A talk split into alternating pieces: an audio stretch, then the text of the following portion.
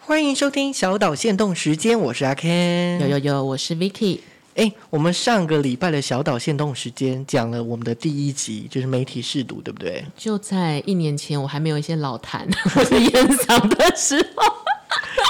那我们这一次呢，要讲的就是关于第二集。第二集的方向就是有点像我们把我们以前小时候做过的事情来做成一个主题来讨论。因为那个时候想的是，其实评审的年龄层很广，然后我们未来的目标听众其实年龄层也是那时候是蛮蛮两极化的。那我们一定可以找到一个中间值。 其实我觉得我们好像太高大上，就原因就只是因为 Vicky 那时候看了哆瑞咪的电影，对我去看了哆瑞咪的电影，我说这个可以聊，这个可以聊，所以可我以们了。就就想说，哎，就讲这样的题目，而且呃，里面还蛮有一个地方，就是我们还录了三次还是四次吧，就是哎，忘记为什么了。就是我们有那个随堂测验，哦，然后就是，例如说，我们就是要讲说这个每个卡通的一嗯些关键句啊。但是最后就变成是我在证明我就是一个文具店大富翁。那例如说，柯南马上来考你，柯南，柯南怎么了吗？ 真真相只有一个。对。哦，对对对，我们那个时候很沉迷于玩这种益智游戏那，哆瑞咪嘞？你知道哆瑞咪的那个霹雳魔卡、法、霹雳拉拉、波波丽娜、贝贝鲁多，大家都会。这应该变成一个，比如说你们家、啊、各位听众，你们家如果有管理员，请教他这一句。他如果不会的话，就可以 fire 他。 还有那个帕梅鲁克拉鲁克拉利波利波，那谁？哎，就反正其中一 个。好啦，其实我们那个时候聊这个，就是希望题材是大家比较容易有共鸣，随便抓一个路人跟他说霹雳卡、霹雳拉拉，他就能接话，跟你波保波丽娜证。贝贝鲁多，啊，有够恶心，我们会被告。好了，还是希望大家可以 enjoy 这一集，其实是一个有趣的题材。那我们就请听。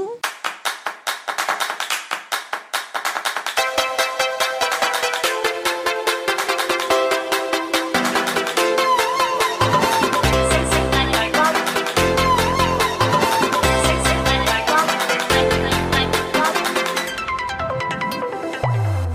欢迎收听小岛现实动态，我是阿 Ken 黄旭峰。大家好，我是 Vicky 郭若琪。哎，Vicky 啊，如果用一句话来介绍我们节目给首次听节目的朋友，你会怎么介绍呢？我会说这是两个不同形态的年轻人看零零后的现在。嗯，我好像也没有那么年轻的，其 实。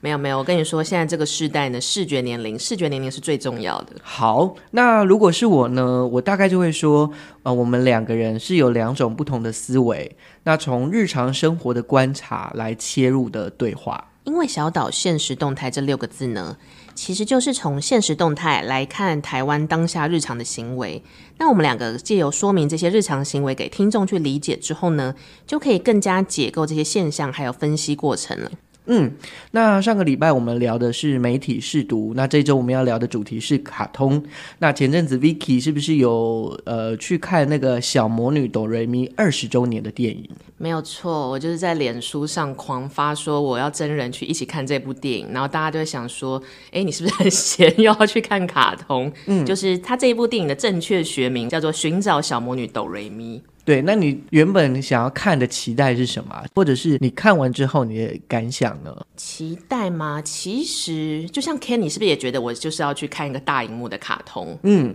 我原本也是抱持着去看小时候的小小魔女哆瑞咪、哆瑞咪他们本人哦，长大后的发展。但是我进了戏院坐下来就全登岸的那一刻，我发现哎，诶没有没有哆瑞咪啊，没有长大后的小魔女们。电影里面演的其实三个当年童年的时候有看《小魔女哆瑞咪》这部电影的三个粉丝女生，那她们也从小学生变成轻熟女的。比如说大学生有自己的毕业之后就业的烦恼，那男女朋友相关的烦恼，或者是你现在是 OL 了，你会有职涯上的烦恼。所以其实是三个有在看当年的卡通的影迷们，如今他们成长了，他们从八岁变成三十岁，那他们要借由去寻找朝圣小魔女哆瑞咪拍摄的圣地，同时也解决他们的人生困境。其实跟小魔女本人没有什么太大的关系。对啊，这跟我们以前看的 IP 嗯好像有点不一样。以前像例如说《名侦探柯南》，它就是永远的永远的小一学生，对，还有那个那个蜡笔小新，永远的五岁，没有错，大家都占据了所谓儿童幼教机构的一个位置，这样子。所以呃，小魔女哆瑞咪这个 IP，它算是一个很奇特的发展，或是一个新形态的商业模式吗？其实 IP 这两个英文字母最近常常被文化界拿来做一个展示。所谓的 IP 其实就是智慧财产嘛。那在我自己看来，我觉得 IP 其实是一个它可以跨越时间维度。那我们就拿刚刚那个《寻找小魔女哆瑞咪》这部电影来说好了。其实你看完之后就会发觉，原来一个怀旧卡通的 IP 价值竟然可以跨越二十年。那我从八岁小女生到三十岁变成轻熟女的时候，都还可以再次感同身受，所以它其实是一个非常漂亮的 IP 操作。这件事说明了内容是随着随着目标受众去变化的，所以同时这样的话，它就可以收编从十岁的小朋友到三十岁的少女坦白说，我觉得 IP 就是一句话啦，我们就是卖内容赚钱，哦。听起来好市侩哦。 那讲到赚钱，那这个就是蛮市侩的地方，就是你小时候或者你现在，呃，有没有因为卡通而购买一些东西？这个我真的就是不落人后了，我非常有自信，我自己是台北市当年的书局界的孙云云， 我在里面不知道撒了多少零用钱。那你都买哪些东西啊？你记得我们小时候有那种，你知道那个时候零用钱大概就是一个月三五百嘛，嗯，你最爱买的东西就是五块钱一张的贴纸。有贴纸，但是我好像没有那么多的那个零用钱。我跟你说，我那时候真的是一个标配，就是放学之后就冲进书局，冲去柜台对跟阿北说我要买那个五块钱的美少女战士的贴纸。哦，哎、我我的印象是有两种，一种就是它是机台的，就是你只要准备五块钱，然后你投进去转一转之后，它那个卡片就会出来，跟现在的扭蛋是不是差不多了？类似它但是扭出来是一张贴纸的卡片，然后还有中奖机制，这样你子对，就瞬间觉得你是文具行界的富豪。 但我小时候其实觉得贴纸是一个基本消费，那个是时候的卡通玩具周边界有一个我觉得蛮奢侈的产品，嗯，叫做四驱车。我不知道 Ken 有没有这个经验。有那个时候会做的一件事，就是放学回家的时候就会经过书局，然后就在书局看大家在那个书局前面有那个轨道，有有有，就是老板都会把它摆到最摇滚区的地方，让全世界都看到哦这样。对，然后大家就是看着就很开心，然后看他们这样跑，然后看他们就是跑一跑之后发生什么事情，然后就到里面买个东西这样子。想想这就是文具行老板的阴谋，因为他展示了一个消费体验哎。是，然后他的 TA 就大概是小一到小六吧。但我有的时候在想，就是会不会我从小学生毕业之后，我就不会再这么沉迷于卡通周边。但最近我发生了一件事，颠覆了我的这个三观。嗯，讲的一副好像干了什么大事， 但其实就是呢，我去逛了药妆店，对，药妆店推出了美少女战士的联名蜜粉盒，我好像有看过，一个要价三千块。好贵。你要想想看哦，小时候的美少女周边一张贴纸五块哦，现在过了二十几年，现在变成一个蜜粉盒三千哦，但我还是买了。你真的很厉害。重点那个好用吗？我没有用，因为它的粉很烂。 我下次可以带来给你看看，就知道那个粉有多粗。所以其实你是期待自己变成就是爱与正义的美少女战士吗？没有错，打只要人人打开那个蜜粉盒，都可以体验一下水手月亮的心情。好，那我就让你来体验一下这个变身的乐趣，就是我们的随堂测验来了。我我给你那个卡通的名称，然后你试着表现任何一句都可以。 好，最简单的美少女战士，代替月亮征服你，明明就是惩罚你。动词错了，动词错了，对。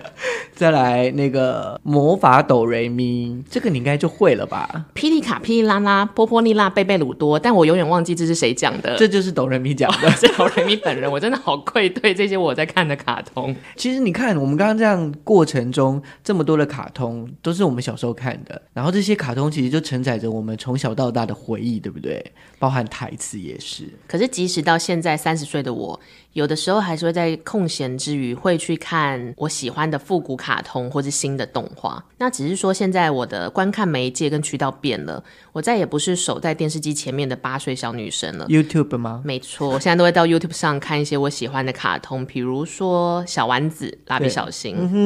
那我不知道 Ken 有没有用 YouTube 去看一些自己喜欢的卡通？我蜡笔小新都是配中午吃饭的。好，那讲一些你觉得对你人生有正面影响的卡通，举例。好，如果是我，我可能会常看的是啊、呃我们这一家你说曾经它的主题曲洗脑全台湾的人的《我们这一家》吗？欢迎来我们这一家，充满快乐这的这一家。哎，你为什么不喊暂停之类的？ 因为我想说你可以唱到什么时候， 然后我一直在想说这个卡通还影响了谁，但我后来想他还影响了一个政治人物，他影响了陈菊，从此之后大家都会喊他花妈，哎对不对？真的，好啦，反正就是我们这一家是一种很日常的感觉，或者是我看到呃，我看到一个就是不管是在社会上或是家庭上，每一个人都有自己的角色，然后平平顺顺、平平安安的度过你的每一天，你就是去做这件事就对了。我觉得这个有一点像是我最近又重看了《小丸子》之后的心得，嗯，但这个真的是你小的时候看《小丸子》，当下不会这么想，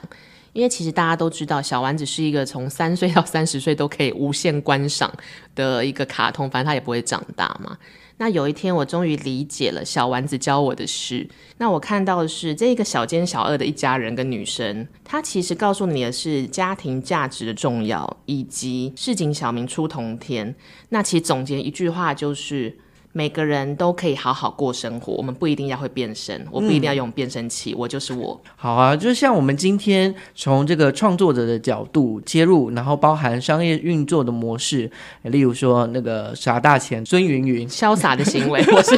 台北市民生社区的文具店的股东吧，我。对，这都承载着我们的呃，不管是我们喜欢的卡通或是回忆。后来想想，其实有这一些卡通或者是 IP 内容的陪伴的童年，真的是蛮幸福的。嗯，虽然我不太确定家长们怎么想啦，但是过了几年，我发现。就是你的确从这些卡通身上学到了很多东西，你要勇敢去梦想，你要去相信朋友，然后你要相信自己。那应该就是一个 IP 内容扣掉了卖玩具赚钱这两个商业行为以外最大的价值了，它带给你新的体悟。对，那节目到最后呢，也想听听听众朋友你们对于这个童年的卡通有没有什么美好的回忆，然后推荐给我们。然后今天的节目也希望你们会喜欢。那我们下次再见喽，下周见，拜拜